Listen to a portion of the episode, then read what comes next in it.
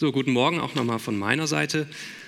Ähm, heute wird gewählt oder für manche wurde heute vielleicht auch schon gewählt. Also die, die heute vielleicht noch nicht wählen waren, mal Hand aufs Herz. Wisst ihr schon, wo ihr euer Kreuzchen machen werdet? Als ich die Predigt geschrieben habe, da hatte ich noch keinen Schimmer, ganz ehrlich. Und äh, wenn ich in den letzten Tagen durch die Stadt gelaufen bin, an den ähm, unzähligen Wahlplakaten und Wahlständen vorbei, gestern war das ganz extrem, äh, dann hat sich nicht selten ein Gefühl der ja, Resignation irgendwie breit gemacht. Also es war und es ist mir auch ein bisschen unangenehm, aber so ganz heimlich drängt sich einem ja dann doch die Frage auf, wozu überhaupt wählen. Die Botschaften der Plakate sind eigentlich für mich jedenfalls nichtssagend und sprechen mich auch nicht wirklich an. Ich tue mich deshalb eigentlich jedes Mal bei egal welcher Wahl irgendwie doch schon schwer, eine Entscheidung zu treffen. Nicht zu wählen ist klar keine Option, aber dieser ganze Politikkram scheint mir dann doch irgendwie sehr fremd. Ich interessiere mich zwar irgendwo schon für Politik, also eher für Geschichte und da spielt Politik nun mal eine sehr große Rolle. Aber was da heute alles passiert, das äh, begreife ich aus Gründen nicht. Aber das erstmal als kleiner Einstieg zu mir, worauf ich hinaus will. Als dieses ganze Wahlthema in den letzten Wochen aufkam und immer größer wurde, da stellte ich mir vermehrt die Frage, welchen Einfluss hat mein Glaube eigentlich auf meine Wahlentscheidung? Wie nehme ich eigentlich meine Stellung oder gar meine Verantwortung als Christ in der Welt wahr? Oder spielt mein Glaube, mein Glaubensleben da überhaupt eine Rolle? Also Glaube, Politik, Christsein, Welt, zwei Paar Schuhe. Jetzt fragt ihr euch sicherlich, was hat die Einleitung mit dem Bibeltext zu tun oder was hat der Bibeltext mit der Einleitung zu tun? Ich glaube und ich hoffe, dass der Text, den wir uns heute ein bisschen genauer anschauen, zumindest etwas zu diesen Fragen sagen kann, aber mehr dazu am Ende. Ich lese den Text jetzt noch mal kurz vor. Ich denke mal, der ist ganz vielen bekannt. Seid niemandem etwas schuldig, außer dass ihr euch untereinander liebt. Denn wer den anderen liebt, der hat das Gesetz erfüllt. Denn was da gesagt ist, du sollst nicht Ehe brechen, du sollst nicht töten, du sollst nicht stehlen, du sollst nicht begehren und was da sonst angeboten ist, das wird in diesem Wort zusammengefasst. Du sollst deinen Nächsten lieben wie dich selbst. Die Liebe tut dem Nächsten nichts Böses. So ist nun die Liebe des Gesetzes Erfüllung.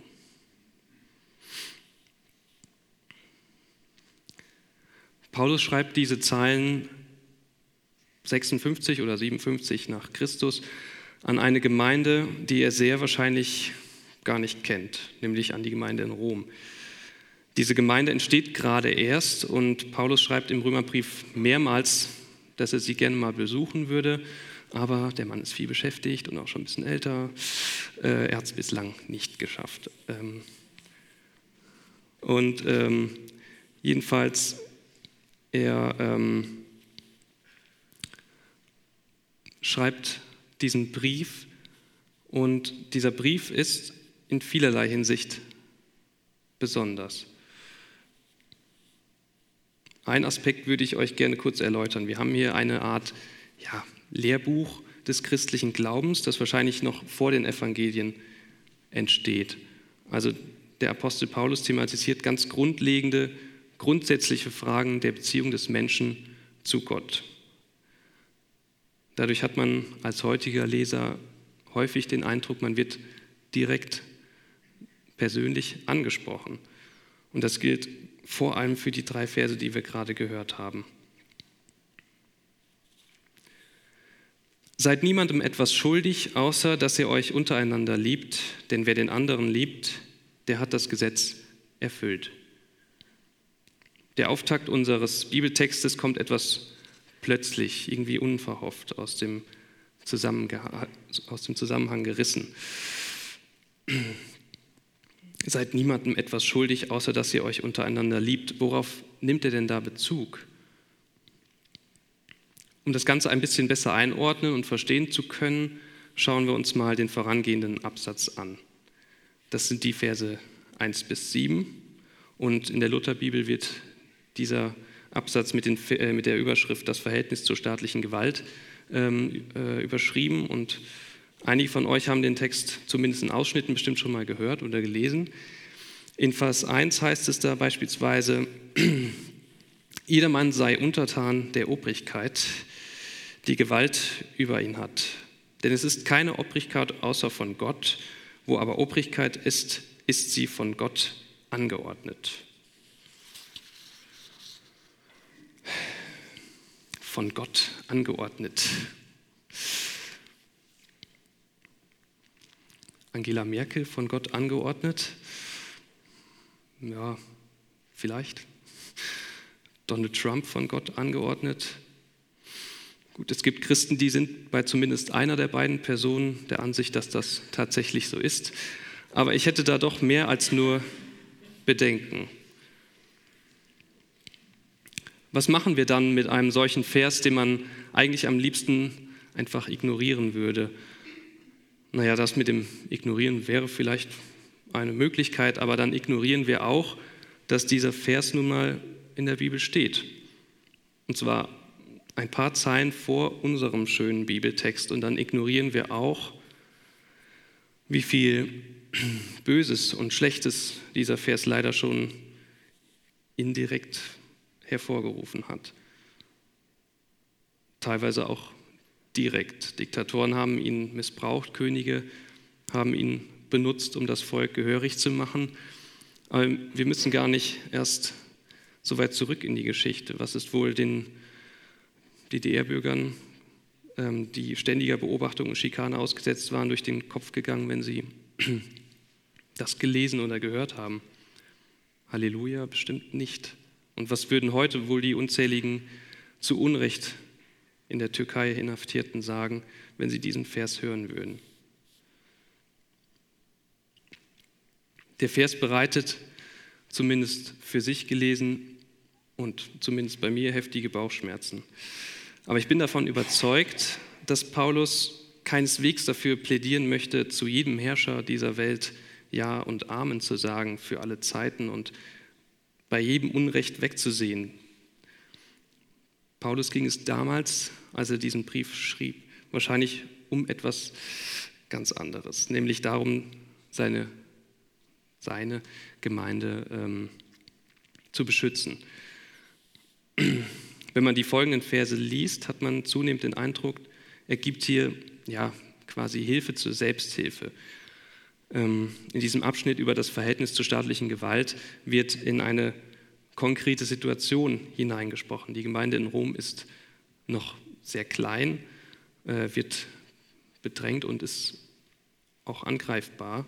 Und in Anbetracht dieser Situation wirken die Worte Paulus äh, geradezu ja, vernünftig oder zumindest nachvollziehbar. Der Absatz endet mit, so gibt nun jedem, was ihr schuldig seid, Steuer, dem die Steuer gebührt, Zoll, dem der Zoll gebührt, Furcht, dem die Furcht gebührt, Ehre, dem die Ehre gebührt. Und nun schreibt Paulus, seid niemandem etwas schuldig, außer dass ihr euch untereinander liebt. So langsam kann man vielleicht verstehen, warum viele Bibeln diese beiden Absätze voneinander trennen. Denn die ganze Sache mit der Obrigkeit, dem Staat und so weiter spielt jetzt auf einmal überhaupt keine Rolle mehr. Also es scheint um etwas Grundsätzliches zu gehen. Vers 8 lässt gleich aufhorchen. Man spürt sofort, es geht jetzt um etwas Wichtiges. Und der Spieß wird auch gewissermaßen umgedreht. Nicht was wir dem anderen alles nicht schuldig sein sollen, sondern was wir dem anderen schuldig sein sollen. Das ist nun Thema. Und auch das Wort schuldig bekommt in Verbindung mit dem Wort Liebe ein völlig neues Image, ein sehr positives Image. Und plötzlich kann ich dann auch von Herzen sagen, ja, Paulus, gut gesagt, da gebe ich dir recht. Und Paulus schreibt weiter, denn wer den anderen liebt, der hat das Gesetz erfüllt. Jetzt kommt dieses Gesetz. Also welches, welches Gesetz? Das Wort Gesetz hat heute und zumindest bei mir einen erstmal sehr, sehr negativen Beigeschmack. Also ich denke direkt an Vorschriften, an Regeln, an Paragraphen, an Bürokratie. Nur mal so als kleiner Eindruck. In Deutschland gibt es derzeit zwar ein Grundgesetz, aber dieses allein hat schon 146 Artikel. Und es gibt darüber hinaus noch 2197 Bundesgesetze, 45.511 Paragraphen, 3131 Bundesrechtsverordnungen. Und das sind jetzt nur die, die, den, die, die, die, die Bundesrepublik Deutschland betreffen, also ohne die Gesetze der 16 Ländern. Und das sind viele Gesetze. Und ich wette, niemand von uns wird alle Gesetze kennen. Auch die Anne bestimmt nicht. ähm, aber jetzt mal egal. Welches Gesetz meint denn nun Paulus? Also wenn in der Bibel von Gesetz die Rede ist, das werden die meisten wissen, dann ist meistens das mosaische Gesetz, also die Torah, gemeint. Dazu gehören zum Beispiel die auch uns sehr bekannten zehn Gebote, aber auch noch viele weitere. Also das dritte Buch Mose zum Beispiel, ähm, das ist ja eigentlich, das enthält quasi nur Gebote und Gesetze. Aber den Juden, denen ist diese Torah bis heute von großer, sehr großer, vielleicht sogar von größter Bedeutung und von unschätzbarem Wert. Das ist ganz wichtig immer zu bedenken, wenn man von dem Gesetz liest, auch im Neuen Testament. Die Juden sehen in dieser Torah nämlich viel mehr als das, was ich, was wir heute unter Gesetzen verstehen. Nämlich nicht unbedingt unterdrückende Vorschriften, sondern eher Weisungen. Und das heißt ja auch Torah übersetzt. Ähm, auf genau diese Gesetze jedenfalls spielt Paulus an. Und er belässt es nicht bei dieser Anspielung, sondern er zitiert sie auch in Ausschnitten, die uns sehr bekannt sind. Denn was da gesagt ist, du sollst nicht Ehe brechen, du sollst nicht töten, du sollst nicht stehlen, du sollst nicht begehren und was da sonst angeboten ist, schreibt er.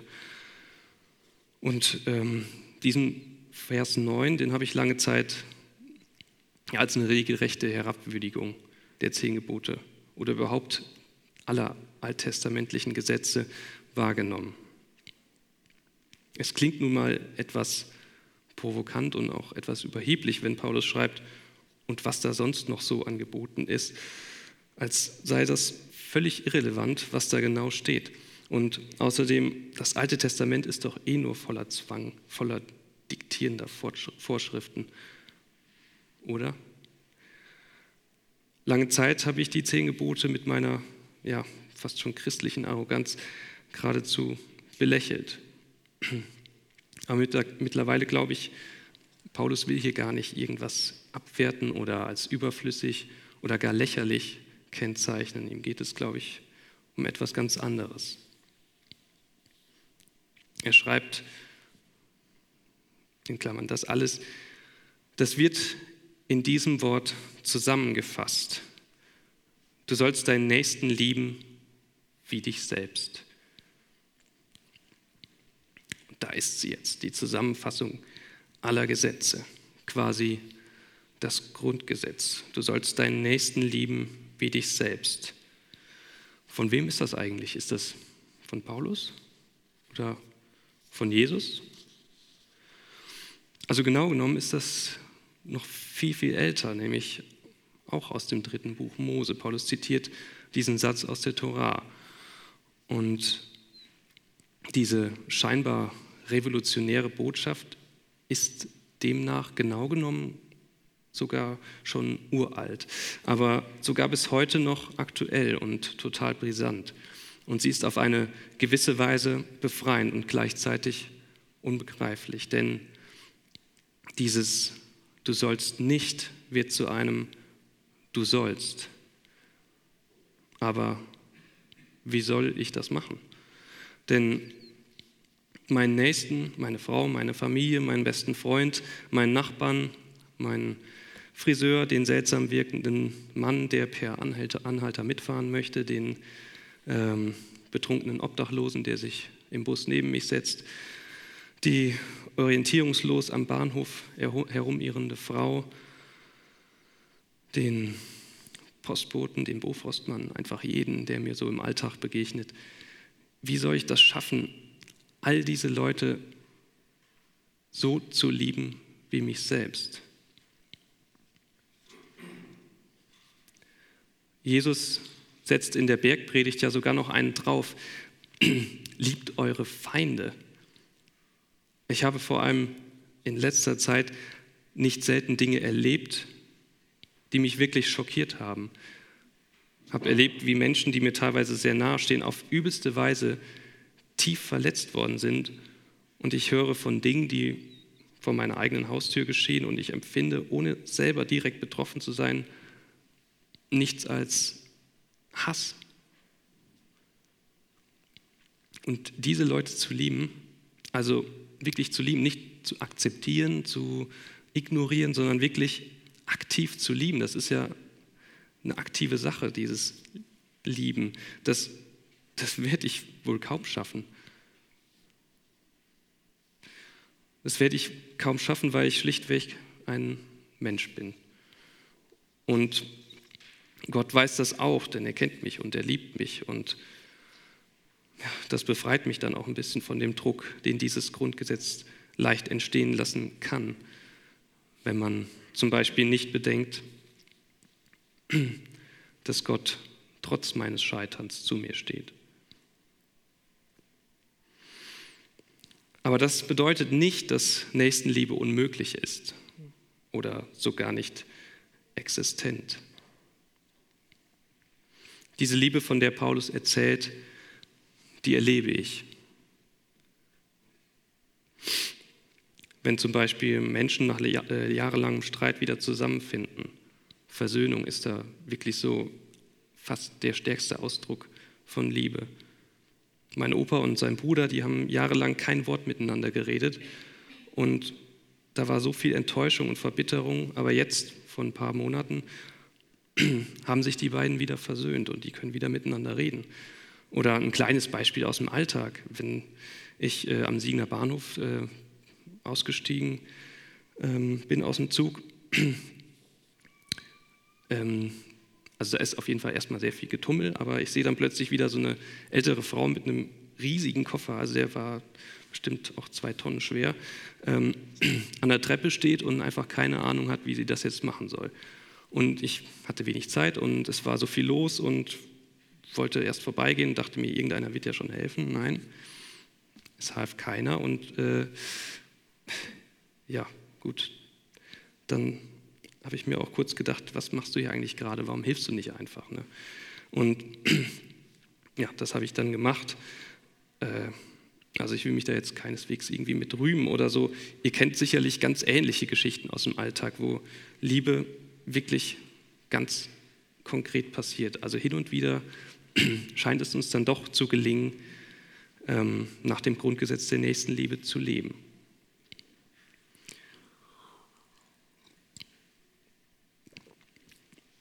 Aber selbst wenn das mal passiert, wenn es uns doch mal gelingt, dann ergeben sich Fragen. Zum Beispiel, woher woher weiß ich eigentlich, woher weiß ich denn, ob die Leute, die ich lieben soll, ob die diese Liebe überhaupt wollen? Ich will ja nicht so als, als ein frommer Freak irgendwie rüberkommen und äh, durch alle Welt laufen und fröhlich mit meiner Liebe um mich schmeißen. woher weiß ich denn überhaupt, ob ich richtig liebe? kann ich vielleicht auch mit, mit zu viel Liebe im falschen Moment auch Schaden verursachen. Und das Schöne ist, Paulus fügt diesem ja, wirklich sehr großen, unerfüllbar scheinenden und manchmal auch sehr abstrakten Grundgesetz noch einen weiteren Vers hinzu. Und dieser Vers macht, wie ich finde, sehr viel Mut. Er schreibt, die Liebe tut dem Nächsten nichts Böses. So ist nun die Liebe des Gesetzes Erfüllung. Die Liebe tut dem Nächsten nichts Böses. Man kann das vielleicht anders lesen, aber ich lese das auf jeden Fall so, dass das, das, klingt, das klingt zwar einfach, aber das ist, das ist für mich irgendwie eine sehr beruhigende Wahrheit. Wenn wir jemandem mit Liebe begegnen, dann heißt das ja nicht immer automatisch, dass wir, dass wir auch Gutes zurückbekommen und dass das immer gleich gut läuft. Manchmal passiert auch einfach nichts und unsere Liebe, die scheint dann irgendwie so ins, ins Leere zu laufen. Aber Paulus schreibt hier ganz klar, die Liebe tut niemandem etwas Böses. Also wir können, wir können eigentlich gar nichts falsch machen, wenn wir lieben. Denn die Liebe ist die Erfüllung, sie ist der Inhalt, sie ist die Zusammenfassung aller Gesetze. Die Liebe ist das Grundgesetz. Also gut. Wir Christen, wir haben jetzt unser nettes Grundgesetz, aber die Politik, die hat ihre eigenen Gesetze. Also heißt Christsein bleibt eine Sache der Religion, des Glaubens, eine Sache der Spiritualität. Und die Politik, die bleibt dann eine Sache des Weltlichen, des Rationalen. Und das könnte man so machen, dass man das jetzt komplett voneinander trennt. Aber ich glaube, das wäre der völlig falsche Schluss. Denn dieses Grundgesetz der Liebe, von dem wir gehört haben und von welchem im Übrigen oder welches, welchem im Übrigen meiner Meinung nach auch andere Religionen und auch Weltanschauungen sicherlich zustimmen würden, sollte uns vielmehr dazu ermutigen, die Augen offen zu halten, sich im Wirrwarr der Meinung seine eigene Meinung zu bilden. Und dabei darf man das Verb bilden auch ruhig mal im wörtlichen Sinne von sich bilden nehmen. Unser Glaube darf niemals losgelöst sein von der Politik, von dem, was in unserer Welt geschieht, denn dann ist Nächstenliebe eigentlich gar nicht mehr möglich, wenn sie nur in unseren eigenen Reihen geschieht. Also ich komme nochmal auf meine Einleitung zurück. Wenn ihr euch immer noch nicht ent entschieden habt, wen oder was ihr heute wählt, oder wenn ihr überhaupt mal nach einem Maßstab sucht, den ihr für die nächsten Wahlen und auch überhaupt beim, bei dieser ganzen Sache mit der Politik heranziehen könnt, dann habt ihr heute vielleicht einen kennengelernt, nämlich das Grundgesetz der Nächstenliebe. Und vielleicht schaut ihr genau hin und überlegt, welche Parteien, welche Mächte, welche Machthaber, welche Ideen und welche Ideologien dieses Grundgesetz eurer Meinung nach am ehesten verfolgt und welche das nicht tut. Und dann werdet ihr ganz sicher sehr schnell erkennen, wen ihr auf jeden Fall nicht unterstützen solltet und in welche Chöre ihr vielleicht besser nicht einstimmen solltet. Ich nenne da heute ganz bewusst keine Namen, weil ich nicht in der Position bin, euch irgendwie zu sagen, wen ihr jetzt zu wählen habt und wen nicht. Aber ich sage ganz offen und hoffe, dass da alle zustimmen, wenn eine politische Gruppierung oder eine Partei die Ängste und die Unkenntnis vieler Bürgerinnen und Bürger missbraucht, um Ausländerhass und Diskriminierung gegenüber Notleidenden, Notleidenden zu legitimieren und zu fördern, wenn mein christlicher Glaube dafür missbraucht wird, und das macht mich richtig, richtig wütend, um die Angst vor dem Gender-Wahnsinn oder vor der Islamisierung meiner ach so christlichen Kultur zu schüren, wenn unsere Demokratie, die mittlerweile offenbar als völlig selbstverständlich hingenommen wird, wirklich mit Füßen getreten wird, dann hat das mit Nächstenliebe absolut gar nichts mehr zu tun. Also lasst uns versuchen, wieder mehr auf unser Grundgesetz zu schauen. In diesem Jahr gab es eine schöne Aktion. Ähm, eine Uni, ein Buch. Ähm, da wurden alle Universitäten und Hochschulen dazu aufgerufen, ein Buch zu bestimmen, über das ein Semester lang geredet und debattiert werden soll. Also irgendein Buch. Ähm, der Fantasie waren überhaupt keine Grenzen gesetzt. Die äh, TU Dortmund hat beispielsweise die Fabeln des Aesops ausgewählt und, und äh, den zehn Gewinner-Unis war auch die Uni Siegen dabei, mit, wie der Zufall so will, dem Grundgesetz. Und da sieht man, das ist ein Buch, das äh, uns als Bürgerinnen und Bürger in diesem Land in irgendeiner Weise ja schützen will und dass es wirklich wert ist und auch nur dann überhaupt etwas äh, wert ist, wenn wir es genauso, äh, wenn wir es äh, ebenso schützen. Und vielleicht können wir das mit unserem Grundgesetz auch wieder mehr versuchen. Also, lasst uns versuchen, die Liebe, die Gott uns geschenkt hat, immer wieder neu zu entdecken und vor allem weiterzugeben. Das ist natürlich heute so ein Tag wie der Muttertag prädestiniert für. Okay. Amen.